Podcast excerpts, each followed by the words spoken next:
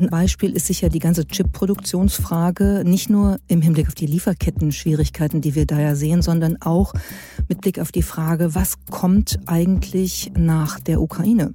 Kommt dann Taiwan? Kommt dann die nächste Auseinandersetzung, die weltweit wahnsinnige ökonomische Folgen hätte, wenn das wirklich passieren würde? Aber es zeigt eben, dass das das ist, was Technologie macht. Sie bricht unsere Welt um, sie bringt Zeitenwenden oder Zeitenwenden manifestieren sich in ihr. Und das sehen wir gerade. Hallo und herzlich willkommen zu einer neuen Ausgabe von Handelsblatt Disrupt, dem Podcast über neue Ideen, Disruption und die Zukunft der digitalen Welt. Mein Name ist Sebastian Mattes und ich begrüße Sie wie immer ganz herzlich aus unserem Podcaststudio hier in Düsseldorf. Vielleicht wird es sogar das Unwort des Jahres, der Begriff Zeitenwende. Tatsächlich ist in diesem Jahr ja vieles anders geworden. Eine Krise folgt auf die nächste. Und was auf den ersten Blick leicht zu übersehen ist, viele dieser Krisen haben nicht selten auch mit Technologie zu tun. Es geht um Drohnen, es geht um Algorithmen und um Cyberkrieg und um die ganz große Frage, was kommt als nächstes? Wird Technologie dann hilfreich sein oder schaden? Was macht Technologie mit uns und mit unserem Denken? Und warum beschäftigen sich immer mehr Tech-Milliardäre mit dem Weltuntergang? All das bespreche ich heute mit jemandem, die sich seit frühester Jugend, seit sie den ersten Wecker auseinandergenommen hat, mit Technik und Technologie beschäftigt hat und mit der Frage, wie eben diese Technologie unser Denken beeinflusst. Mein Gast heute ist Miriam Meckel. Sie ist Professorin an der Universität St. Gallen, ist Rednerin, Autorin und geschäftsführende Gesellschafterin der digitalen Lernplattform ADA.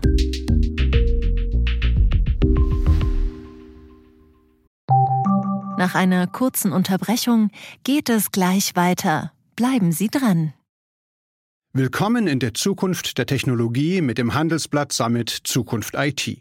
Seien Sie Teil der IT-Flagship-Tagung des Handelsblatts, bei welcher führende Köpfe der IT-Branche zusammenkommen, um die neuesten Trends und Herausforderungen der digitalen Transformation zu diskutieren. Vernetzen Sie sich mit Branchenführern und finden Sie Lösungen, die Ihr Unternehmen voranbringen. Exklusiv für unsere Podcast-Hörer sichern Sie sich jetzt 20% Rabatt auf Ihre Anmeldung. Besuchen Sie zukunft-it.jetzt und verwenden Sie den Vorteilscode Podcast. Und damit gleich zu meinem Gespräch mit Miriam Meckel, die jetzt hier bei mir im Studio ist. Hallo Miriam. Hallo Sebastian. Es ist ja viel die Rede von Zeitumbrüchen, gerade insbesondere seit Kriegsbeginn. Und das verändert ja auch den Blick auf Technologie. Das wollen wir alles heute hier im Podcast besprechen. Wir wollen aber auch über dein Unternehmen ADA sprechen, die digitale Bildungsplattform und über das digitale Bildungsdefizit in Deutschland. Ich würde aber gerne mit dir persönlich anfangen, denn die Zeitenwende hat, wie ich ja sagte, viel mit Technologie zu tun. Du beschäftigst dich sehr intensiv mit Technologie. Was bedeutet das eigentlich für dich persönlich? Wie erlebst du das gerade? Hm, das ist eine schöne Frage. Wie erlebe ich das gerade? Ich habe gerade parallel, als du, als du gefragt hast, überlegt, ich erlebe es, glaube ich, gar nicht nur gerade, sondern ich habe wirklich das Gefühl, dass eigentlich in meinem gesamten bewussten Leben das irgendwie eine Rolle gespielt hat. Mhm. Also als ich klein war, ich war so eine, so eine, so eine Tüftlerin mhm. und erinnere mich dran, dass ich mit ein paar Jahren zu Hause gesessen habe, stundenlang und ähm, analoge Wecker auseinander und wieder zusammengeschraubt habe. Das kann man sich heute nicht mehr vorstellen. Oder als ich meine Dissertation abgegeben habe, da habe ich mit einem MS-DOS-Computer gearbeitet und es gab, das war damals brandneu, ein NEC P20, ein Nadeldrucker. Und meine Dis hatte so 300 Seiten und die waren, äh, das war so, weiß nicht, sechs, sieben Kapitel, also das waren schon mal so 50 Seiten pro Kapitel. Da habe ich den Drucker angestellt und mhm. du erinnerst dich, ich weiß nicht, ob du dich erinnerst, was für ein Geräusch der gemacht hat. Ich erinnere mich. So ungefähr. Und das hat dann vier, fünf Stunden gedauert, 50 Seiten damit auszudrucken. Ja. Und ich war so übermüdet, dass ich mich ins Bett gelegt habe und geschlafen habe, während dieser Drucker neben mir rumgequietscht hat, um die Zeit zu nutzen, während das ausgedruckt wurde. Das sind alles Sachen, wenn ich da heute drüber nachdenke, dann denke ich, wow, unsere Welt verändert sich wirklich in einem irren Tempo. Und das ist natürlich immer noch so, wenn mhm. ich mir überlege, ich hatte gar kein, kein Mobiltelefon und das erste Smartphone war ein Witz, ein, ein riesiges Teil, ein Klumpen Material, das wog fast ein Kilo. Und das ist mir irgendwann am Münchner Hauptbahnhof, als ich da am Klo war, runtergefallen, prallte auf der, ähm, auf der Brille auf und der schwerere Teil fiel ins Klo. Und dann habe ich drei Sekunden überlegt, ob ich dieses so wertvolle Innovationsstücke retten will und habe mich dagegen entschieden. Wenn wir jetzt nochmal auf die vergangenen Monate schauen, war ja so viel wie seit ganz langer Zeit die Rede von Technologie, von Abhängigkeiten von Technologie, vielleicht auch davon, dass die großen Internetkonzerne in dieser Zeit ihre Macht nochmal ganz stark ausgebaut hatten. Also was ist sozusagen die Veränderung, die technologische Zeitenwende, wenn man so will, die wir jetzt gerade erleben?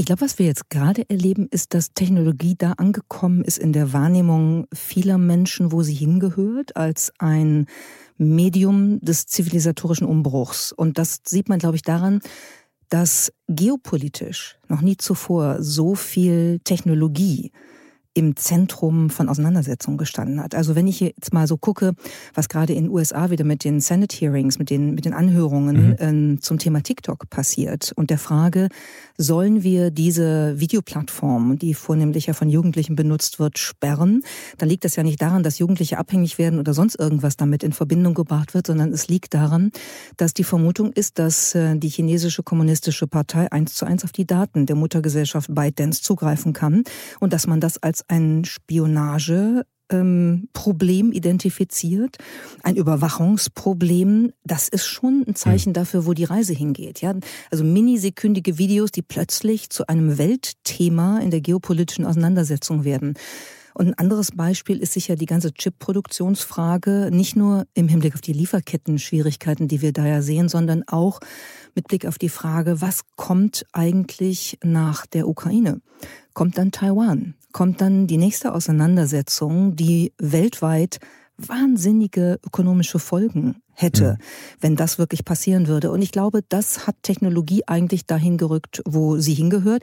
Nicht auf eine gute Art und Weise, um das ganz klar zu sagen, sondern eher auf eine beängstigende Art und Weise. Aber es zeigt eben, dass das das ist, was was Technologie macht. Sie, sie bricht unsere Welt um, sie bringt Zeitenwenden oder Zeitenwenden manifestieren sich in ihr. Und das sehen wir gerade. Du hast ja gerade gesagt, dass praktisch nie zuvor Technologie auch so sehr im Zentrum von geopolitischen Auseinandersetzungen stand. Es gibt ja die These, dass diese Auseinandersetzung auf, auf der technologischen Ebene, auf der digitalen Ebene möglicherweise sogar weitaus gefährlicher sein kann als ein physischer Krieg. Würdest du dem zustimmen? Insbesondere vor dem Hintergrund einer Debatte über taktische Nuklearangriffe, die ja gerade die ganz große Diskussion sind? Also ich glaube, dass, dass es in dem Feld wirklich ganz wichtig ist, extrem differenziert drauf zu gucken. Und was wir natürlich sehen bei, bei realen, bei, bei physischen, kriegerischen Auseinandersetzungen ist, dass der Schrecken halt uns sofort vor Augen steht. Also wenn wir uns angucken, was in der Ukraine zum Teil passiert ist, äh, dann, dann sind das fürchterliche Bilder. Dass es die im Jahr 2022 gibt, ist schlimm genug an sich und wir hatten es, glaube ich, in Europa auch äh, an vielen Stellen so nicht erwartet. Das ist natürlich eindrücklicher auf den ersten Blick, weil vieles, was Technologie macht, ja eigentlich im Unsichtbaren bleibt. Das ist nicht greifbar. Es verschwindet hinter ähm, hinter binären Kodierungen und man merkt dann irgendwann die Auswirkungen und dann ist es zu mhm. spät. Ich glaube trotzdem, dass das, was, was im Bereich ähm, Cyberattacks passiert, was im Bereich Datenhacks passiert, sehr viel ähm, dramatischer ist, als äh, manche das nehmen immer noch. Und äh, wir haben ja gerade gesehen, was, was äh, Jan Böhmermann da ähm, aufgedeckt hat ähm, mit dem ähm, BSI. Das sind halt, das sind Dinge, die darauf hindeuten, dass weder auf der politischen noch auf der wirtschaftlichen wirtschaftlichen Ebene mhm. die Risiken so genommen werden, wie sie eigentlich genommen werden müssen. Und letztes Beispiel, allein das, was wir mit der Bahn jetzt äh, vor ein paar Tagen erlebt haben, macht mich schon echt stutzig. Du musst zwei Kabel, wenn das denn stimmt, was wir gehört haben, durchschneiden. Eins in Berlin, eins in Nordrhein-Westfalen, um den gesamten digitalen Funkverkehr und alle Absicherungsmechanismen lahmzulegen. Das zeigt, wie verletzlich wir bei diesen wirklich extrem wichtigen Netzwerken, auf denen unsere Zivilisation aufbaut sind. Und es zeigt vielleicht auch, wie äh, wenig wir uns dafür darum Sorgen gemacht haben, da wirklich Workarounds und äh, Plan B-Systeme und so weiter zu etablieren. Über die Verletzlichkeit würde ich gerne noch ein bisschen ausgiebiger sprechen, weil ich würde versuchen zu verstehen, wo das eigentlich herkommt. Denn Du hast gerade gesagt, bei Technologie passiert vieles im Verborgenen, irgendwie im Hintergrund. Man sieht es nicht so richtig, physisch nimmt es nicht wahr.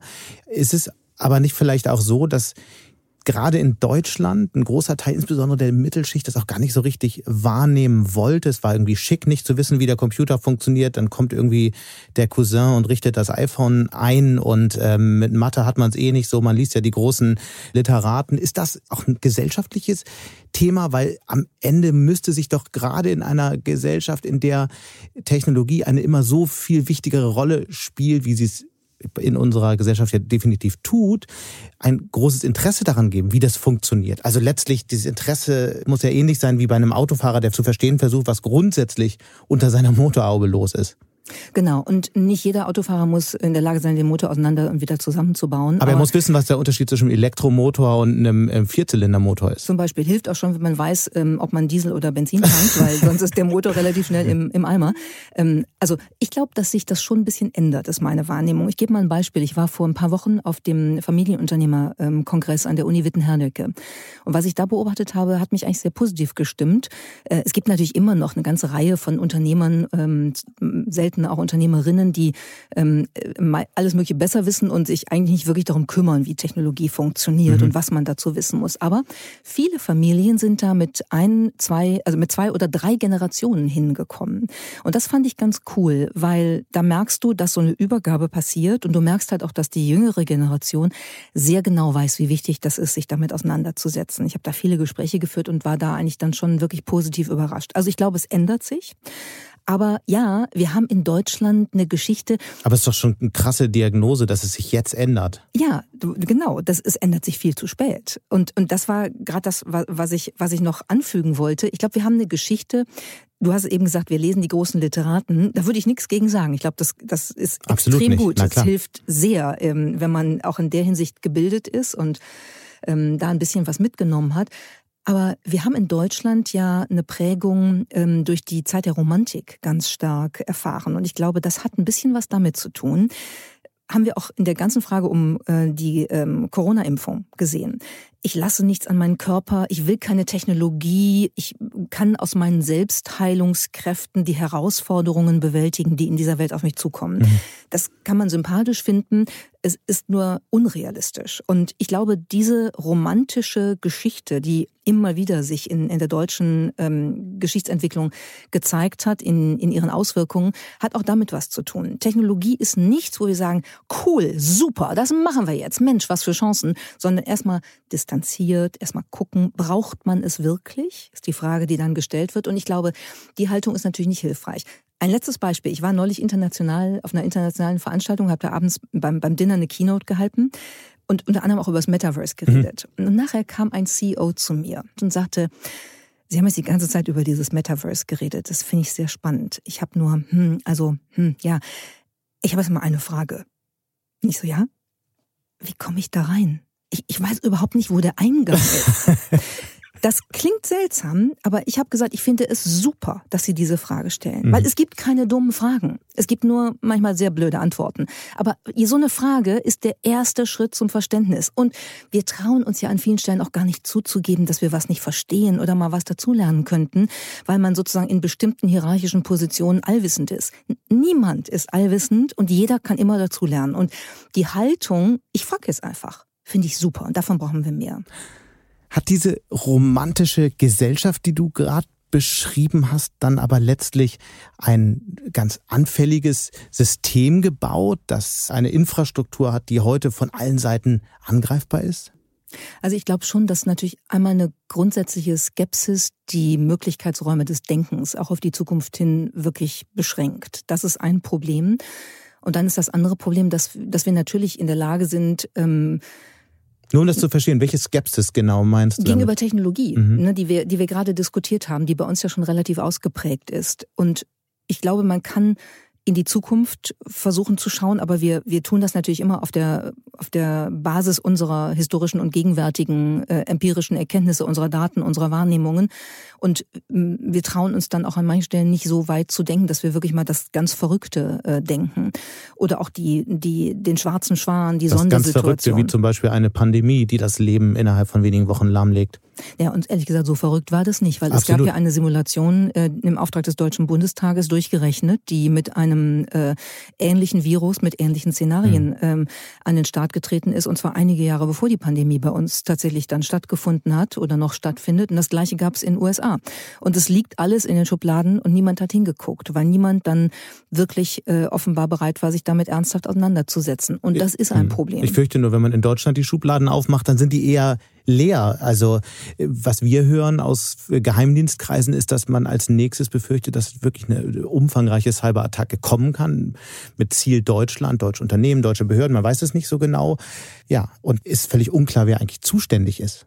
Das ist richtig. Und vor allen Dingen, wenn Leute dann an führenden Positionen sind, äh, die offenbar nicht ausreichend qualifiziert sind, wie wir es jetzt beim BSI eben gerade äh, diskutieren, dann ist das natürlich auch nicht hilfreich. Also das ist so. Und ich meine, man könnte ja auch, man könnte ja das Beispiel Kernkraft jetzt mal nehmen. Ne? ich glaube, wenn man 2011 diese Bilder gesehen hat, Fukushima, wenn man, wenn man mitbekommen hat, was das bedeutet, dann ist das psychologisch, emotional total nachvollziehbar, dass man sagt, das ist wahrscheinlich nicht die Technologie, die wir haben wollen. Aber heute sehen wir es anders. Heute sind wir in einer Situation, wo, die Situ wo der Angriffskrieg auf die Ukraine durch Russland eben jetzt uns richtig trifft, äh, was Energieversorgung, Gasversorgung, auch die entsprechenden Preise angeht, mit all den Folgen, die das hat. Und ich meine, Fukushima war 2011. Wir haben heute 2022. Wir denken seit elf Jahren darüber nach oder auch nicht. Und da habe ich schon das Gefühl, dass im Hinblick auf solche wirklich grundlegenden technologischen Absicherungen unserer, unserer Versorgung, unserer Gesellschaft, dass da nicht genug gemacht worden ist. Ob das jetzt anders ist, kann ich noch nicht so einschätzen. Mhm. Ich würde es mir wünschen. Ich glaube, wir müssen jetzt mal klären, wie kommt es oder wie kam es eigentlich dazu? Und dann auch die Frage, was wäre ein möglicher Ausweg. Man muss ja nicht gleich über den Untergang sprechen, da kommen wir sicherlich gleich auch noch kurz zu. Aber erstmal auf die Frage, ob die Politik nicht vielleicht einfach zu wenig die Fähigkeit hat, in Szenarien zu denken. In sehr schlechten, in sehr guten Szenarien, auf die man sich halt in irgendeiner Art und Weise vorbereiten kann. Du bist ja selbst Insiderin gewesen, als Staatssekretärin in Nordrhein-Westfalen sehr eng auch in der Politik gearbeitet. Woran liegt das? Warum gelingt das kaum einer Landes- und kaum einer Bundesregierung? Ich glaube tatsächlich gar nicht, dass das daran liegt, dass die nicht in der Lage wären, in Szenarien zu denken. Ich glaube, dass, dass die, die Antwort ähm, traurigerweise sehr viel einfacher ist, dass wir im politischen System über eine ganz andere Logik reden als in anderen Systemen. Mhm. Ähm, es gibt vom, von dem großen Soziologen Niklas Luhmann und seiner Systemtheorie so eine schöne Unterscheidung, dass jedes System seine eigene Entscheidungslogik hat, mal einfach gesagt. Und in der Wirtschaft ist Geld nicht Geld, ja, Gewinn nicht Gewinn. Und ähm, in der Wissenschaft ist das Wahrheit nicht Wahrheit. Und in der Politik ist das Macht keine Macht. Und wenn ich vier Jahre regieren kann und habe die Chance, wiedergewählt zu werden, und ich weiß, dass meine Szenarienanalytik dazu führt, dass ich eine sehr unpopuläre Entscheidung treffen muss, um damit die Gesellschaft, das Wirtschaftssystem auf den richtigen Kurs zu bringen, dass mich das aber den äh, Wahlsieg, die Wiederwahl kosten wird, dann gibt es sehr wenige, wenige, die sich dafür entscheiden. Mhm. Muss ich bei aller, ähm, bei allem Bashing, das er im Moment durchaus auch zurecht bekommt, Gerhard Schröder zugutehalten. Die Agenda 2010 war ganz klar eine Entscheidung zugunsten einer Reform der deutschen Sozialsysteme. Von denen hat übrigens die Regierung Merkel über Jahre wirtschaftlich gelebt. Von dieser aber, Entscheidung. aber das war ja eine Antwort. Aber nicht populär. Aber es war eine Antwort auf eine akute Krise. Worüber wir ja jetzt sprechen, ist, sich auf mögliche Krisen, ähm, die, die, die, die, die aktuell noch völlig unwahrscheinlich sind, ähm, zu reagieren beziehungsweise sich vorzubereiten. Und das funktioniert, glaube ich, ja nur, wenn man eine Einheit hat, eine Abteilung, die sich wirklich mit sowas professionell auseinandersetzt. Und das macht, soweit ich weiß, von allen westlichen Ländern nur die US-Regierung. Hm. Das stimmt. Also ähm, so eine Abteilung zu haben, äh, wirklich äh, mit Prognose-Szenarien sich auseinanderzusetzen, äh, ist absolut hilfreich und das gehört aus meiner Sicht längst in, in jede politische Führungsinstitution rein. Und ehrlich gesagt, Dazu haben wir ja auch die immer besseren Tools, wenn wir über Technologie reden. Ne? Mhm. Du kannst heute ja Datensätze über KI-Systeme äh, auswerten lassen. Du kannst Muster suchen lassen, von denen du nicht mal intellektuell selbst in der Lage sein musst, sie dir vorstellen zu können und ja. dich darauf hinweisen zu lassen. Das ist halt die tolle Kombination, wenn wir menschliche und künstliche Intelligenz zusammennehmen, dass im besten Fall ähm, die Biases der künstlichen Intelligenz durch menschliche Kompetenz ähm, verringert werden können und dass das Rauschen in menschlichen Entscheidungen durch äh, KI-Systeme verringert werden kann, dass Entscheidungen besser werden, dass Prognosen, Szenarien besser werden. Da haben wir so viel an der Hand. Ähm, das, ja, ich glaube, das, das kann man einfach als Manko beschreiben. Das haben wir nicht und das bräuchten wir. Siehst du irgendwo Interesse an solchen Instrumenten oder versucht mal irgendwie durchs Tagesgeschäft zu kommen? Also vereinzelt sehe ich schon Interesse dran. Ich glaube, bei der aktuellen Bundesregierung zum Beispiel ähm, würde ich tatsächlich äh, sehen, die haben natürlich, die sind sozusagen ähm, äh, reingekommen in die Krise und ähm, nach der Krise, Pandemie, kam die nächste Krise und du bist natürlich dann auf eine Art nur im im ja, Krisenmanagement-Modus. Ja. Es bleibt keine Zeit fürs Langfristige. Das, das kennst du ja auch aus. Das, aus, ist das kennen wir alle aus unseren Zusammenhängen. Ja, und das ist auch meine größte Sorge mit Blick auf die aktuelle Bundesregierung. Es ist einfach keine Zeit, in Szenarien zu denken. Gut, man könnte das natürlich äh, ansatzweise outsourcen. Und mhm. es gibt ja eine ganze Reihe von Räten und Gremien und so. Ähm, wenn die etwas weniger paritätisch und ein bisschen, bisschen kontroverser und mutiger zum Teil wären, glaube ich, würde da auch was bei rauskommen. Und äh, man kann nicht alles selber machen, aber das ist schon richtig. Im Moment mhm. sind die im Krisenmodus und sieht ja auch leider nicht so aus, als würde sich das alsbald ändern. Du schreibst ja eine Kolumne im Handelsblatt. Wenn wir mal auf die aktuellen Themen schauen, mit denen du dich gerade beschäftigt hast. Neulich hast du dir zum Beispiel die Überwachung am Arbeitsplatz vorgenommen. Da dachte ich beim ersten Blick so, hm, ist ja eigentlich schon ein Thema, über das seit Jahren diskutiert wurde. Warum ist das jetzt wichtig? Warum hast du es dir nochmal vorgenommen? Naja, also ich glaube schon, dass durch Technologie wiederum äh, diese Überwachung sich ändert äh, im Moment. Mhm. Und ich bin darauf aufmerksam geworden, ähm, als ich mich da so ein bisschen äh, eingefuchst hatte, dass gerade in den USA eine ganze Reihe von Startups oder auch etablierten Companies am Start sind, die halt Technologie nutzen, um vor allen Dingen die Mitarbeitenden jetzt in Zeiten von Remote Work zu Hause zu überwachen. Und ist ja ein Phänomen, was es seit vielen Jahren gibt. Also siehst du da jetzt eine neue Dimension? Ja, also das, was, was jetzt passiert, gibt es nicht seit vielen Jahren. Dass du am Rechner sitzt und ähm, ein, ein, äh, ein System genau aufzeichnet, äh, welche Tasten du benutzt, wie du die Maus benutzt und jede Minute von deinem Gesicht einen Screenshot macht, mhm. wäre bei uns auch ähm, aus Datenschutzgründen so gar nicht möglich. In den USA passiert das aber. Und ich finde, finde daran interessant, ähm, einmal dass wir in der ganzen Diskussion um die Neuerfindung der Arbeit, die wir durch die Pandemie angestoßen gerade haben, jetzt eine eine Arbeitswelt wiedererfinden, die eigentlich Taylorismus 2.0 ist. Ja, also es geht um die Standardisierung von Produktivität. Und in dem Moment, wo ich zum Beispiel als Mitarbeiterin einer, einer Versicherung einen, einen ähm, Case, einen, einen Fall mit Kolleginnen und Kollegen diskutieren möchte und dabei nicht tippe oder nicht die Maus bewege, mhm. arbeite ich nicht nach der Interpretation dieser Systeme. Und es gibt eine Reihe von Beispielen, die ich gefunden habe, wo die Companies, die diese Systeme verwenden, dann auch nur die Zeit bezahlen, die erkennbar Arbeitszeit in ihrer eigenen Definition ist. Heißt also, du wirst incentiviert, nicht zu denken und keinen Kontakt mit deinen Kolleginnen und Kollegen zu haben, sondern wie ein Häschen auf der Tastatur herumzukloppen, damit du zeigst, dass du produktiv bist. Und das finde ich echt ein Albtraum, ein Albtraum in einer Zeit, wo wir eigentlich jetzt hingehen könnten und Arbeit wirklich anders definieren könnten und, und besser aufsetzen. Könnten. Also sie zeigt ja einfach, wie, wie begrenzt die Möglichkeit eben ist, kreative Arbeit zu messen, wirklich. Das wurde ja immer wieder versucht, ist aber extrem schwer, wenn vielleicht überhaupt nicht möglich. Genau. Also ich meine, das, das Vorbild des, des deutschen Unternehmers, was äh, vor, weiß ich nicht, 200 Jahren äh, durch die Literatur geistert, äh, geistert, ist derjenige, der sich zurücklehnt. So viele Frauen gab es da ja nicht, deshalb lehnt er sich zurück und sich Zeit und Muße nimmt, um über die Weltlage und mögliche Antworten darauf aus Perspektive des Unternehmens nachzudenken. Ja. Das war der Unternehmer. Heute, wenn du das machst, kommen deine Investoren und sagen sofort, pass mal auf, ja, gib mal ein bisschen Gas hier, du machst ja nichts. Also das, das ist, das ist die Zeit auch, wie sie sich verändert hat. Es ist ja eine interessante Beobachtung. Auf der einen Seite sind wir ja in einer Zeit, in der wir erleben, dass Technologie so sehr wie vielleicht noch nie auch die Antwort auf ganz viele Probleme ist. Algorithmen helfen, Maschinen effizienter einzusetzen, Logistikketten besser zu organisieren und so weiter. Auf der anderen Seite sehen wir natürlich mehr und mehr auch die negativen Folgen jetzt gerade in einer Zeit, in der die Technologiekonzerne möglicherweise noch nie so mächtig waren. Das stimmt, ja.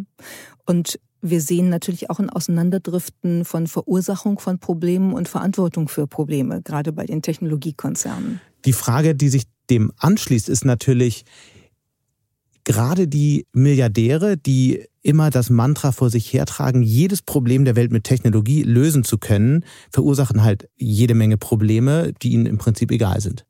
Das ist so, genau. Und äh, die, die ganz ähm, Verrückten unter ihnen glauben, Sie könnten das so weitermachen und sich sozusagen ihr eigenes kleines Refugium bauen, in das sie sich dann still und heimlich mit äh, ihren Errungenschaften und ihrem Reichtum zurückziehen können, während die Welt da draußen den Bach runtergeht.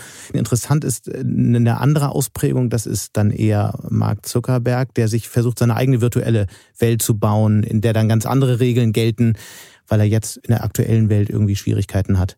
Ja, ich bin nicht ganz so sicher, ob in dieser Welt dann wirklich auf Dauer ganz andere Regeln gelten. Ich glaube, wir werden erleben, dass im Metaverse es ist vielleicht ganzen, ist die vielleicht die Hoffnung aktuell. Ja, das stimmt, aber die ganzen Diskussionen, die wir die wir fürs Internet bisher hatten, die werden sich da wiederholen. Wir haben jetzt schon sexuelle Belästigung im Metaverse. Absolut. Wir haben äh, die Frage von Inklusion und Fairness im Metaverse. Das ist alles schon da. Insofern, ne, das das ist ja ist ja schön, wenn man immer alles historisch wiederholt und nicht dazu lernt. Da sieht man halt, dass das Unternehmen auch ein Systemproblem hat. Aber das ist ja gar nicht das Thema heute, sondern lass uns mal auf diese Weltuntergangsvorbereitungen kommen, weil das ja ein interessanter Trend ist, der auch nicht ganz neu ist. Wir haben das in Zeiten der Finanzkrise schon mal gesehen. Da waren das dann die Milliardäre von der Wall Street, die sich ein Stück Land in Kanada gekauft haben, wo man im Fall der Fälle dann immer noch Kohl anbauen kann und in einer Holzhütte sitzen kann. Aber Jetzt aktuell sind es auch Technologiemilliardäre, die sich auf den Fall vorbereiten. Warum eigentlich die Superreichen? Was wissen die mehr oder warum haben die so viel mehr Angst vor dem Weltuntergang? Ich weiß gar nicht, ob die mehr wissen, ähm, es sei denn, man setzt voraus, dass sie ihre eigenen Systeme so einschätzen können, dass sie ähm, äh, Dinge befürchten, die wir noch nicht äh, zu befürchten wagen. Ich glaube eher, dass die Möglichkeiten halt andere sind. Wenn ich über Jeff Bezos, äh, Elon Musk, ähm, Mark Zuckerberg nachdenke, dann habe ich da natürlich eine andere Voraussetzung, mir eine Absicherung zu schaffen für die Zeit der Apokalypse, als ich das bei mir selber oder du bei dir vielleicht hast. Ne? Und das ist natürlich der eine Unterschied. Der andere Unterschied ist, glaube ich, schon, und der ist befürchtungsweise wichtiger, ist einer des Mindsets. Also das ist ja so eine Art Solutionism, ne? so, so, so ein Lösungsoptimismus, koste es, was es wolle, der sich da zeigt, wenn ich mir überlege, und das gibt es ja, das habe ich in meiner Kolumne ja auch geschrieben, dass ich mir für acht bis zehn Millionen einen unterirdischen Bunker irgendwo in der texanischen Wüste kaufe, der mit ähm, äh, künstlichen Tageslichtanlagen, mit Swimmingpool und allem drum und dran und Weinkeller ausgestattet ist. Und ich allen Ernstes glaube, wenn der Klimawandel die Welt überschwemmt hat oder wenn der Nahrungsmangel äh, sozusagen Nahrungskriege hervorgebracht hat, dann setze ich mich in diesen Bunker hm. und lass es mir da gut gehen. Und da draußen können die mal gucken, wo sie bleiben. Also dieses Mindset finde ich sagen wir mal, schon wirklich sehr interessant. Aber was sagt das über den Zustand unserer Welt, in der eine kleine Gruppe von Menschen ja auf diese Art und Weise für die Zukunft vorsorgt? Das, das finde ich sagt durchaus was Problematisches über den Zustand unserer Welt, weil du musst ja überlegen, Elon Musk ist der reichste Mann der Welt und das gönne ich ihm von Herzen. Und ich bewundere den Mann für seine unternehmerische Leistung und seine Innovation wirklich. Ja, ich mhm. finde, find, er hat echt tolle Ansätze und tolle Sachen hingekriegt. Nur, der kann mit diesem Geld jetzt Twitter kaufen oder er kann ähm, sozusagen alle möglichen Bunker bereitstellen, um eine bestimmte Gruppe vor dem Weltuntergang zu bewahren oder was auch immer. Das finde ich ist dann schon irgendwann schwierig, weil du damit ja politische Signale setzt oder auch politische Gestaltung möglich machen kannst, die absolut nicht demokratisch legitimiert ist. Da hat niemand darüber entschieden, da ist auch niemand gefragt worden, mhm. außer ihm selbst ähm, vielleicht noch eines seiner neuen Kinder, aber das weiß ich nicht. Und äh, das sind halt Situationen, die ich, die ich für unsere Gesellschaft auch auf einer, auf einer weltgesellschaftlichen Perspektive nicht besonders gut finde. Hm. Du schreibst über ein neues Buch zu dem Thema, das sollten wir vielleicht an dieser Stelle auch noch erwähnen. Genau, das ist der, der Medientheoretiker oder Medienanthropologe Douglas Rushkoff, äh, Amerikaner, der, der sehr spannende Sachen äh, schreibt und der ja tief recherchiert hat zu dem absolut, Thema. Absolut, genau. Das, das Buch über die Superreichen, die sozusagen sich auf die Apokalypse vorbereiten, ähm, hat einen ganz interessanten Anfang. Dadurch bin ich auch darauf aufmerksam geworden. Ähm, er beschreibt nämlich, ähm, hat er in seinem Blog auch vorher schon getan, dass er eingeladen worden ist von ähm, äh, fünf super rich Stakeholders, also von super superreichen Stakeholdern. Und er wusste überhaupt nicht, wer das ist und hat sich dann also bereit erklärt, irgendwo in der Wüste dieses Treffen zu machen. Und dann ist er da also hingebracht worden, Riesenufriss, ne, reisetechnisch alles schwierig und so und hat sich gefragt, wen treffe ich denn da? Und dann, während er so mit dem Auto dahin gefahren wird, sieht, guckt er einmal so aus dem Fenster und sieht, wie ein Privatjet landet und denkt dann zum ersten Mal, ach so, ich glaube, ich verstehe, was jetzt hier gleich passieren wird. Und dann war also da keine Konferenz äh, oder sonst was, sondern er saß da mit diesen fünf Männern aus der Tech-Investment-Szene, ähm, mindestens zwei von denen schreibt er Milliardäre, die halt auch mit ihm nicht irgendwie, äh, die ihm nicht zuhören wollten, sondern die ihm Fragen gestellt haben. Was machen wir, wenn die Apokalypse kommt? Und wie können wir uns darauf vorbereiten? Und das sind unsere Ideen. Was hältst du davon? Und darüber schreibt er ein ganzes Buch. Mhm. Und das ist sehr lesenswert. Was hat dich an dem Thema am meisten beeindruckt? Warum hast du das Buch dann besorgt? Also mich hat daran beeindruckt, dass ich ähm, das Gefühl habe, einmal ähm, auch da haben wir eine Wiederholung von ähm, schwierigen Prinzipien. Du hast eben die Finanzkrise ja angesprochen. Wir haben es damals 2008 fortfolgende ja sehr intensiv diskutiert. Mhm. Dieses ähm, äh, Gewinne individualisieren oder Gewinne privatisieren, Verluste sozialisieren ist ja eine Diskussion gewesen, die wir über Jahre geführt haben. Und das Gleiche ähm, trifft natürlich irgendwo auch auf die Tech-Szene zum Teil zu. Ne? Also wenn ich mir ähm, Energieverbrauch angucke, wenn ich mir den Ruin, der, den teilweisen Ruin der amerikanischen Demokratie durch äh, soziale Plattformen wie Facebook angucke und so, dann sind das ja Themen, für die man Verantwortung übernehmen müsste und für die man auch die Tech-Companies in Verantwortung nehmen müsste. Das geschieht in Ansätzen, da gibt's Anhörungen, da gibt's auch mal Strafzahlungen, in der Regel eher kartellrechtliche als sonstige. Aber ansonsten passiert ja nichts. Und, und das fasziniert mich, dass das auch wieder ein Beispiel ist. Wahrscheinlich sind die Bunker in der Wüste teurer als die Strafzahlungen. Ja, bislang sind die noch günstiger. Die, die kriegst du noch im, im niedrigen zweistelligen Millionenbereich okay. schon mit Swimmingpool. Insofern, also wenn du zu viel Geld hast, äh, ist das vielleicht der eine schöne Anlagemöglichkeit. Der Immobilienboom der, andere, der ganz anderen Art.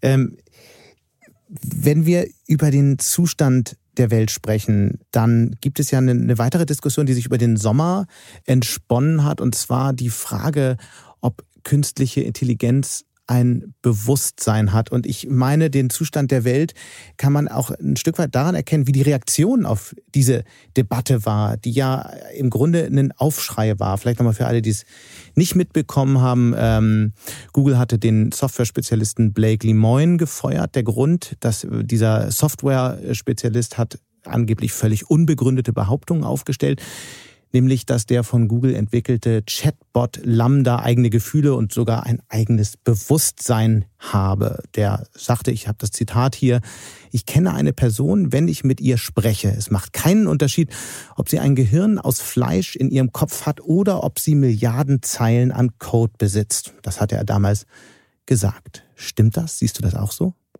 Und den, den Zustand der Welt leiten wir dann danach ab. Aber ich glaube, diese Debatte ist jetzt nochmal wichtig, an dieser Stelle zu diskutieren. Ich fand die total spannend. Ähm, und ich glaube, also ich sehe nicht, äh, sehe es nicht so, dass, dass äh, KI-Systeme, in dem Fall, das sind ja Large Language Models, also wirklich sehr, sehr äh, aufwendige, komplexe Sprachsysteme, ähm, dass die ein Bewusstsein haben oder wie man im Englischen sagt, sentient sind. Ja. Weil ähm, das, da sind wir wieder bei der Frage, was muss ich verstehen, ohne dass ich sowas jetzt programmieren können muss oder bauen können muss. Ich muss verstehen, wie so ein System funktioniert. Das, das sucht Milliarden von Texten im Internet durch und lernt in einer rasanten Geschwindigkeit, wie Menschen sprechen, schreiben, sich ausdrücken, wenn sie was sagen wollen, auch sogar mit bestimmten Emotionen, mhm. die man ja durch äh, Bilder, durch Videos und so weiter auch damit verbinden kann und kann daraus lernen, wie solcher äh, Text oder solche Sprache hergestellt werden kann. Und das, das, darin sind die richtig gut inzwischen. Ne? Also ich meine, GPT-3, das, das ähm, äh, Model von, von OpenAI, hat schon akademische ähm, Paper geschrieben, hat einen ganzen Artikel im Guardian geschrieben und so. Das kann man ja alles nachlesen und das ist wirklich bemerkenswert. In der Regel auf Englisch, da, da läuft das äh, bislang am besten. Aber das heißt eben nicht, dass die irgendein Bewusstsein haben, mhm. sondern das ist eine Rechenleistung, eine unfassbare Rechenleistung in der Interpretation von Text- und Sprachdaten, die ausgewertet werden, wo die KI Muster entdeckt und daraus dann eben sehr menschenähnliche, manchmal gar menschenidentische Sprache und Texte kreieren kann. So, und das muss man begreifen. Und wer das versteht, der kommt nie im Leben auf die Idee zu sagen, ein solches KI-Model hat ein Bewusstsein. Dann lass uns noch einmal kurz klären, was ist denn eigentlich dann ein Bewusstsein abgegrenzt davon? Ein Bewusstsein heißt, dass ich wirklich in der Lage bin, ähm, nach, der, nach der Theorie des Geistes, Theory of Mind, mich selber zu reflektieren, meine Position in der Welt kritisch zu reflektieren und wahrzunehmen. Und damit auch Intentionen und Ambitionen und all Aber wenn die KI jetzt sagt, ich hätte jetzt gern einen Anwalt, äh, der meine Rechte wahrnimmt und ich, ich fühle mich hier überfordert, äh, nicht, nicht wahrgenommen, nicht gesehen, ist das dann kein Bewusstsein? Das ist die Simulation ähm, eines eines äh, sprachlichen Ausdrucks von Bewusstsein, mhm. äh, wie Menschen äh, sie, äh, ihn auch vornehmen würden. Und äh, die Simulation ist so gut, dass für uns konstruktivistisch betrachtet das wie ein Bewusstsein wirkt. Es ist es aber trotzdem nicht, weil die, das, das System reflektiert nicht sich selber ähm, sondern es reagiert immer noch nur auf die Daten, die da sind und auf den Input, in dem Fall von Blake Lemoyne das heißt, es in dem wird Gespräch. ein Computer niemals ein Bewusstsein entwickeln? Ist das deine Haltung? Oh, das ist eine total interessante Frage. Und was muss passieren, wenn nicht, wenn nein, was muss denn dann passieren, damit irgendwann ein Bewusstsein entsteht? Also wo, an welcher Stelle überschreitet so ein System dann die Schwelle? Also da können wir jetzt fünf Stunden oder auch fünf Wochen drüber reden, weil das ist die schwierigste Frage, die es gibt, weil es gibt ehrlich gesagt nicht mal eine Antwort darauf, was das menschliche Bewusstsein ja. ist, wirklich. Das ist wissenschaftlich nicht klar erforscht. Und insofern ähm, fällt mir die Antwort auch nicht leicht. Ich glaube, dass es für den Menschen eine Verbindung zwischen, ähm, zwischen physisch, physisch, zwischen körperlichen und sensorischen Erfahrungen und der Verarbeitung von, von, von Input, von neuronalen Reizen im Gehirn gibt. Mhm. Und dass diese Verbindung einzigartig ist und zumindest einen wesentlichen Beitrag dazu leistet, dass wir ein anderes Bewusstsein haben. Wir können ja uns vielleicht darauf einigen. Vielleicht gibt es ja sowas wie ein, wie ein mathematisches Bewusstsein, das die KI entwickeln kann, einfach auf Basis ihrer Datenberechnungs- mhm. und Analytikkompetenz. Unser menschliches Bewusstsein ist eines, was extrem kreativ sein kann, aus der Reihe fallen kann, bis hin zu Mental Illness, äh, bis hin zu psychologischer Erkrankung und so, was äh, wir uns, glaube ich, auch nicht vorstellen können, dass ein neuronales Netzwerk, ein KI-System psychisch erkranken kann. Ähm, Wäre auch eine interessante Frage für, für die weitere Forschung mal. Könnten wir mal, könnten wir mal schauen. Also ich glaube, ähm, ich würde mich nicht hinreißen lassen zu sagen, ich werde für alle Zukunft ausschließen, dass eine KI irgendetwas Ähnliches wie ein Bewusstsein erlangen kann. Aber das, was wir jetzt erleben, ist keines. Mhm. Und ich würde halt auch vor allen Dingen mir wünschen, dass die Menschen sich erstmal damit beschäftigen, sich selbst ein bisschen besser zu verstehen und das eigene Bewusstsein zu erforschen, bevor sie anfangen, das, was sie selber nicht an sich verstehen, jetzt einer KI zuzuschreiben und sich damit ehrlich gesagt auch abwerten, finde ich. Was sagt denn das, also gerade diese nahezu hysterische Reaktion darauf? Ich meine, Google hat den Lemoyne dann gefeuert, nachdem er diese Aussagen getroffen hat. Und die Diskussion in der Technologieszene war ja auch, äh, spielte sich an allen Polen ab. Was sagt das so über uns als Gesellschaft aus, dass wir so auf so eine Debatte reagieren?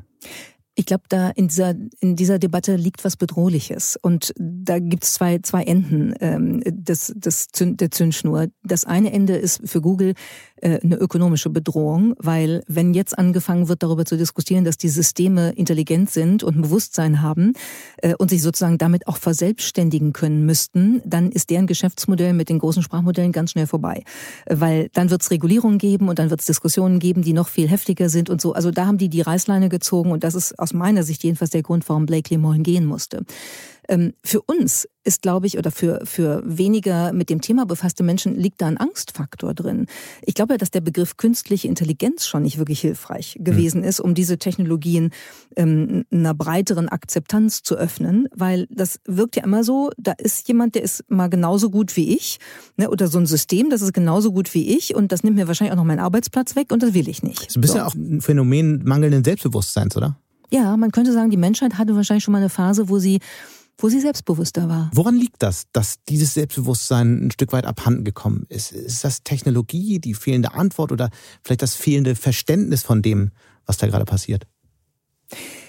Naja, also wenn ich mal, wenn ich mal einen Vergleich nehme, dann würde ich sagen, im Moment sind wir ein bisschen so wie ein Kindergeburtstag, der in den Mitten der, der Scherben äh, des ähm, äh, großelterlichen äh, Kaffeeservices sitzt, nachdem sie alles zerdeppert haben. Äh, die Wände sind beschmiert. Und Kindergeburtstage sind wirklich so, das kann ich bestätigen. Das, ja, das äh, glaube ich und weiß ich auch. Und ähm, man guckt so und weiß, die Eltern kommen gleich und jetzt ist das eigentlich echt alles nicht gut. Ja, also wir sitzen als Menschheit auf einer Erde, die gerade den Bach runtergeht. Wir ähm, schaffen es nicht, uns ähm, so zu entwickeln, dass wir mal friedlich bleiben. Wir schaffen es auch nicht, ähm, Wohlstand ähm, mal auf einer globalen Ebene für die wesentlichen Teile der Welt einigermaßen fair hinzubekommen. Ich würde sagen, da gibt es ja eine ganze Menge Gründe für, dass man sagen kann, also wir müssen jetzt auch nicht mit geschwellter Brust hier stehen und sagen, wir sind die Krone der Schöpfung. Hm. Ein Stück weit Verständnis dafür aufzubauen, den Menschen zu helfen, zu begreifen, was da gerade vor sich geht, ist ja auch die Mission deines Unternehmens ADA, die Lernplattform ADA, die ihr seit einigen Jahren aufbaut. Zuerst hier in der Handelsblatt Media Group, dann habt ihr euch ausgegründet. Vielleicht nochmal in ein paar Sätzen für alle, die es noch nicht gehört haben. Was macht ihr genau? Was ist euer Ziel?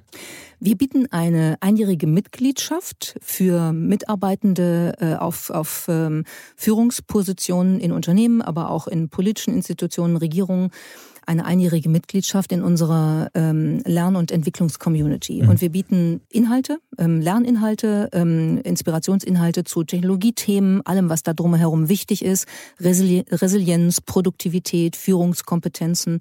Was habe ich denn gelernt nach einem Jahr, wenn ich dabei war? Ich, ich weiß, wie Machine Learning funktioniert, ich weiß, wie algorithmisches Denken geht, ich weiß, was die Blockchain ist und warum sie interessant sein kann, um bestimmte Prozesse äh, zu verändern im eigenen Unternehmen. Ich weiß, wie die Plattformökonomie funktioniert, ich weiß, weiß, warum ich nicht mehr hierarchisch mit einer Ansage führen kann in den Zeiten, in denen digitale Kommunikation alles auf den Kopf stellt und so weiter und so fort. Da kann man ja jetzt auch sagen, naja, digitale Lernangebote gibt es ja jetzt ganz, ganz viele. Was ist denn jetzt bei Ada wirklich anders? Im Vergleich zu den vielen auch über mehrere Monate gehenden Kurse, die es im Internet so gibt?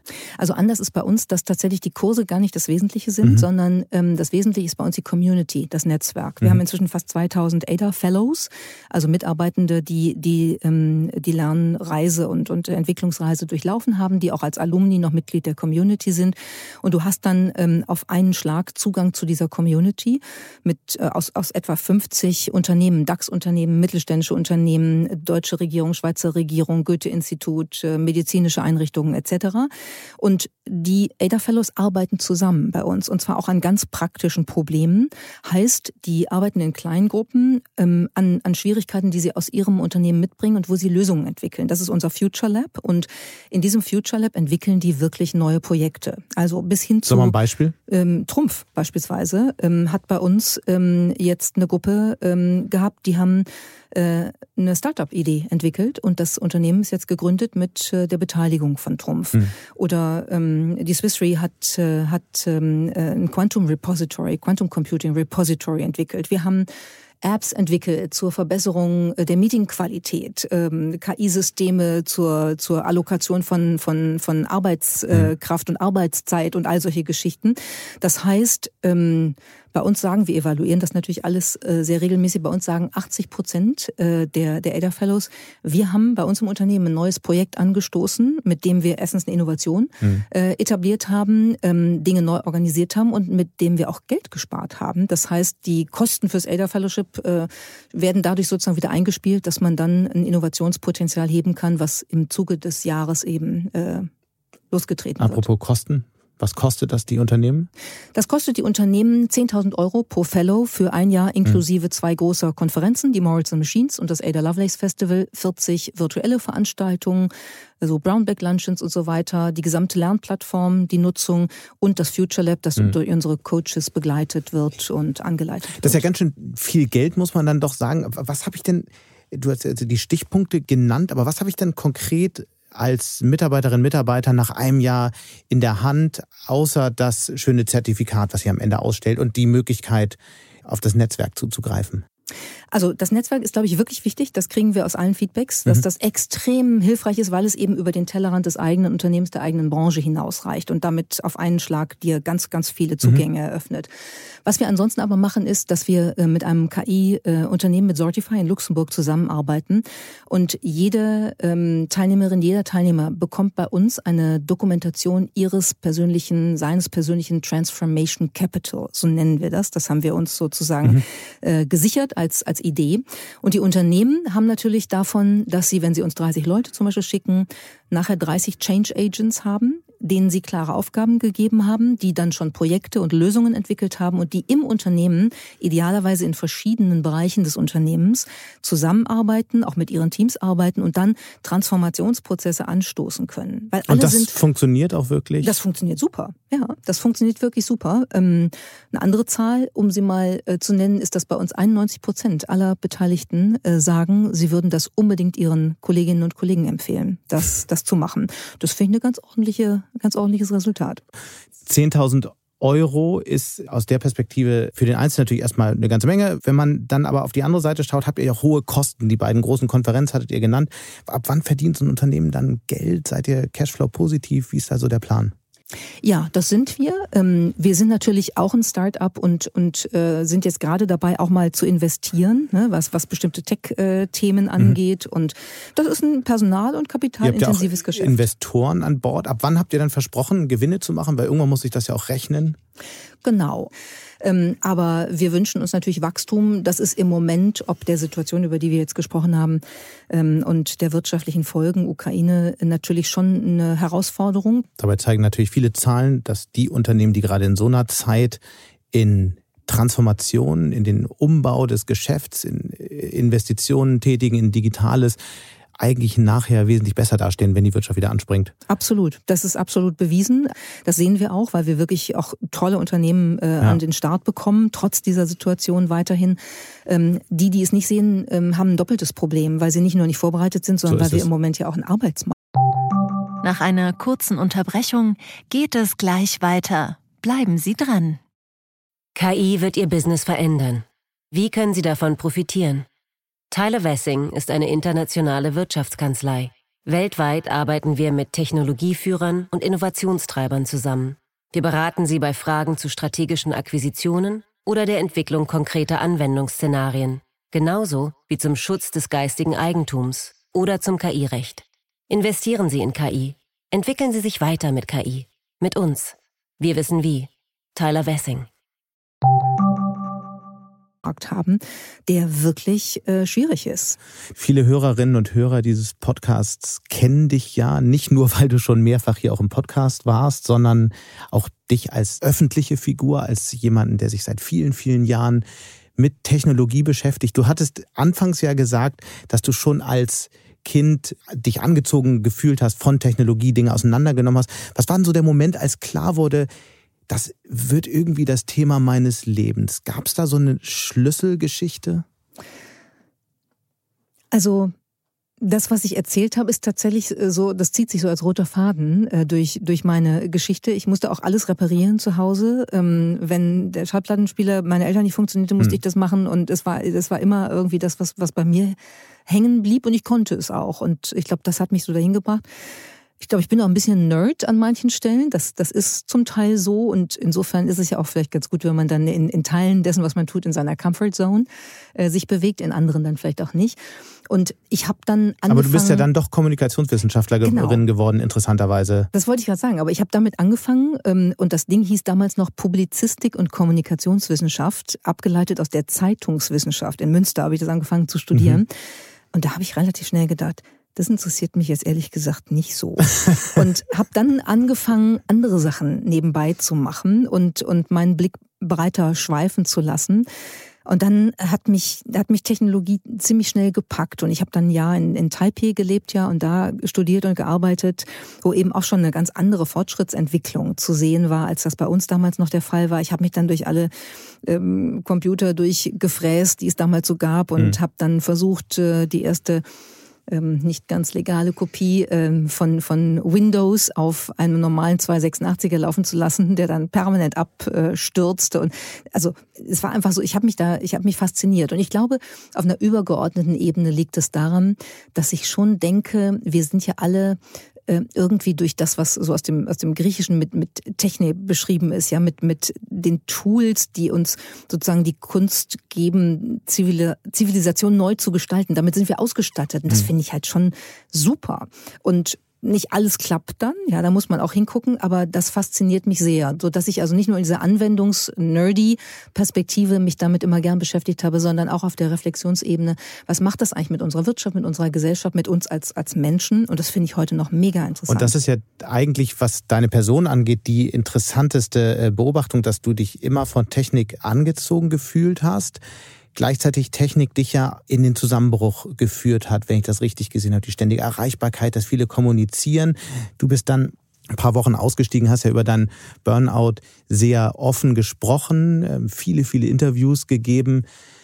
Wenn du von heute auf diese Phase, auf diese Zeit nochmal zurückblickst, was hat sich dann eigentlich wirklich verändert? Weil wenn man dich so kennt, wie ich dich kenne, weiß ich, dass es der Tag heute Morgen wahrscheinlich um, um 6 Uhr losging bei dir, du Dutzende Videocalls hinter dir hattest, diverse andere Treffen, Absprachen und so läuft ja dein Tag die ganze Zeit durch, die Wochenenden dann hier möglicherweise in St. Gallen bei einer Lehrveranstaltung. Was hat sich dann wirklich verändert seit damals? Das ist eine sehr schöne Frage. Darüber habe ich nämlich echt ganz viel nachgedacht. Und du hast eben gesagt, dass Technologie vermutlich der Verursacher für das Burnout oder die Erschöpfungsdepression äh, gewesen ist, vor inzwischen auch mehr als zehn Jahren schon. Und ich glaube heute, dass das nicht so nicht der Fall ist. Ich glaube, dass das andere Gründe gab. Und Weil damals klang es oft so. Ja, du hast ja diese genau. ständige Erreichbarkeit, die vielen E-Mails. Damals hieß das Gerät der Wahl noch BlackBerry, glaube ich.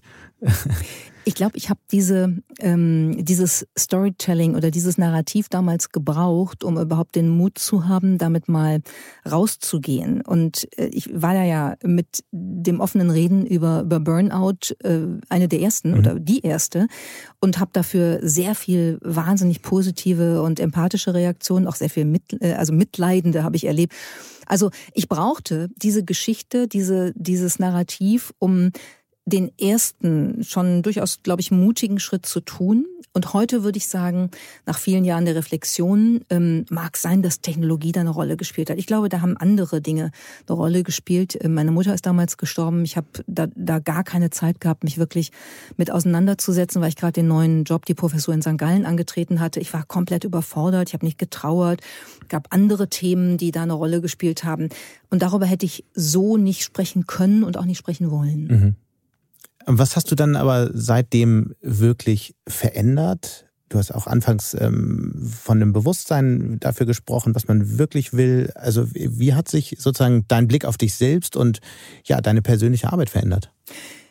Sehr, tatsächlich sehr. Ich habe, ich glaube, das ist der zentrale Punkt tatsächlich, dass ich über viele Jahre eigentlich außerhalb meines eigentlichen zentralen Identitäts Bereichs gelebt habe. Ich habe Sachen gemacht, die ich zum Teil spannend fand und auch wollte, aber die eigentlich gar nicht mich und meine Kompetenzen widergespiegelt haben. Was war das haben. zum Beispiel? Naja, also äh, Beratung beispielsweise mhm. ist, ist etwas, was, was einfach nicht mein Ding ist. Politik. Auch die Jahre in der Politik, die waren unheimlich spannend. Ich habe wirklich total gerne mit, mit Wolfgang Clement und auch Pierre Steinbrück zusammengearbeitet. Trotzdem wusste ich genau, ich will hier nicht ähm, über eine Legislaturperiode bleiben. Warum? Weil die die Notwendigkeit von zum Teil wirklich kleinsten gemeinsamen Nennerkompromissen mich wahnsinnig macht. Mhm. Und ähm, ich war ja auch ein Alien. Ja? Ich war, war eine junge Frau, ich war nicht Parteimitglied, ich hatte einen Professorentitel. Also was Schlimmeres, glaube ich, gab es in der damaligen nordrhein-westfälischen SPD eigentlich nicht. Mhm.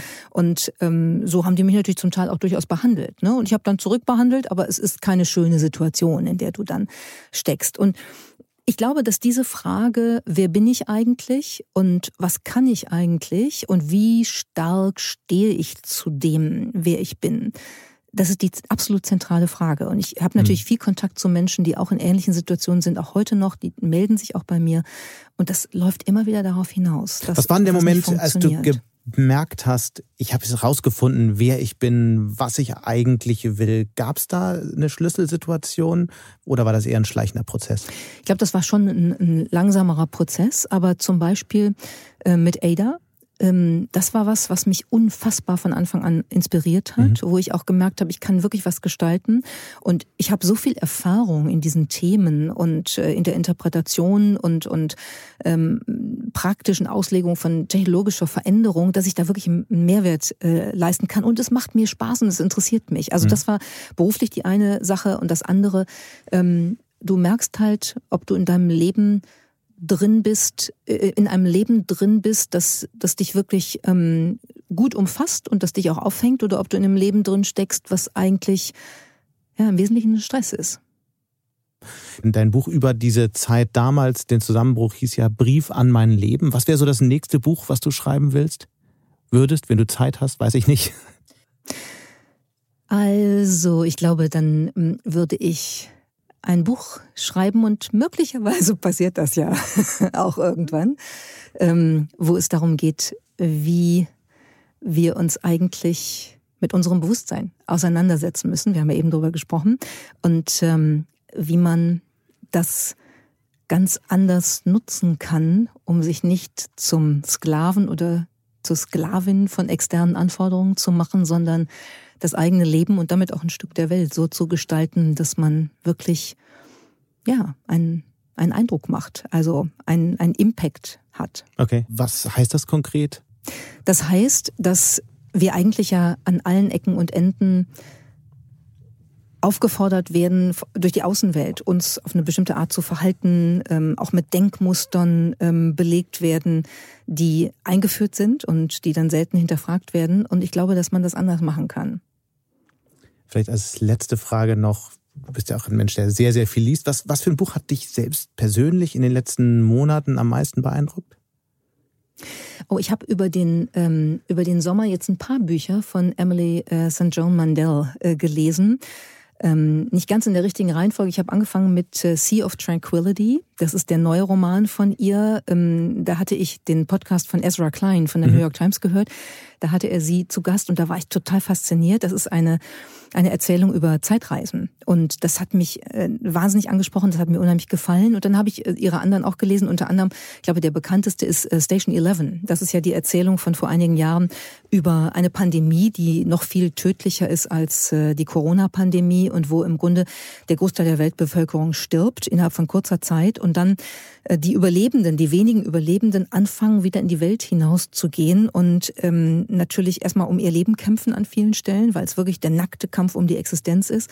Und du dann eben merkst, wie sie zum Beispiel in einem Flughafen ähm, langsam dann wieder zusammenkommen und beginnen wieder das Pflänzchen der Zivilisation äh, einzusetzen und wie das so ganz langsam wieder zu sprießen mhm. beginnt, fand ich eine, eine wunderschöne Erzählung. Äh, es geht auch um eine ähm, wandernde Kapelle, The Traveling Symphony, die sozusagen die diesen Gedanken, wir brauchen Musik, wir brauchen Theater, um Menschen menschlich sein zu lassen, selbst in dieser pandemischen Zeit hochhält. Und das hat mich, hat mich wahnsinnig angesprochen. Vielleicht als allerletzte Frage, wenn wir in zehn Jahren zurückblicken würden auf die aktuelle Zeit, was glaubst du, wird man über die Zeit dann sagen? Wow, das ist eine schöne Frage. Also ich fange mal damit an, was ich hoffe, dass man nicht über die Zeit sagen wird. Ich hoffe, dass man nicht darüber sagen wird, das war der Beginn eines neuen Kalten Krieges, der nicht auf Europa beschränkt geblieben ist, sondern die Welt erfasst hat. Ich hoffe, dass man das nicht sagen wird, sondern ich hoffe, dass man sagen wird, aus dem Jahr 2022 folgende haben die Menschen gelernt, dass sie mit ihrer eigenen Welt und ihrem eigenen Schicksal agiler, optimistischer und auch zupackender umgehen müssen, um das zu gestalten, was für sie noch kommt. Hoffen wir, dass wir das sagen werden. Miriam, bis hierhin erstmal ganz herzlichen Dank. Danke, Sebastian. Und damit sind wir auch schon wieder am Ende von Handelsblatt Disrupt. Wie immer freue ich mich über Kommentare in der Handelsblatt Disrupt LinkedIn-Gruppe oder senden Sie mir gerne eine Mail. Die Details finden Sie in den Show Notes. Danke an dieser Stelle auch für die Unterstützung von Max Flor und Regina Körner und Migo Fecke von professionalpodcast.com, dem Dienstleister für Strategieberatung und Podcastproduktion. Wenn Sie grundsätzlich immer auf dem Laufenden sein wollen, dann testen Sie doch gern unser exklusives Abo-Angebot für Sie als Handelsblatt Disrupt Hörerin oder Hörer. Damit lesen Sie nicht nur alle aktuellen Artikel und haben Zugang zu unserem Archiv, Sie können natürlich auch alle Podcasts hören. Schauen Sie doch einfach mal nach unter www.handelsblatt.com slash Mehrwirtschaft. Die Details auch dazu finden Sie natürlich in den Show Notes. Wir hören uns dann nächste Woche Freitag wieder. Bis dahin wünsche ich Ihnen interessante digitale, aber natürlich auch analoge Zeiten. Ihr Sebastian Mattes.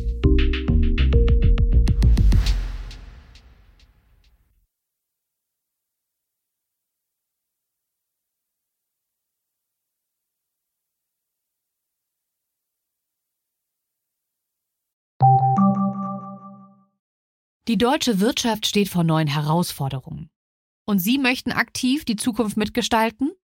Dann sind Sie beim Handelsblatt CFO Summit 2024 genau richtig. Erleben Sie hochkarätige Speaker und CFOs renommierter Unternehmen wie Amazon, Google oder SAP. Seien Sie Teil dieses exklusiven Gipfeltreffens am 11. und 12. Juni in Düsseldorf. Mit dem Code Podcast sparen Sie bei der Anmeldung 15 Prozent. Alle weiteren Infos unter handelsblatt-cfo-summit.de.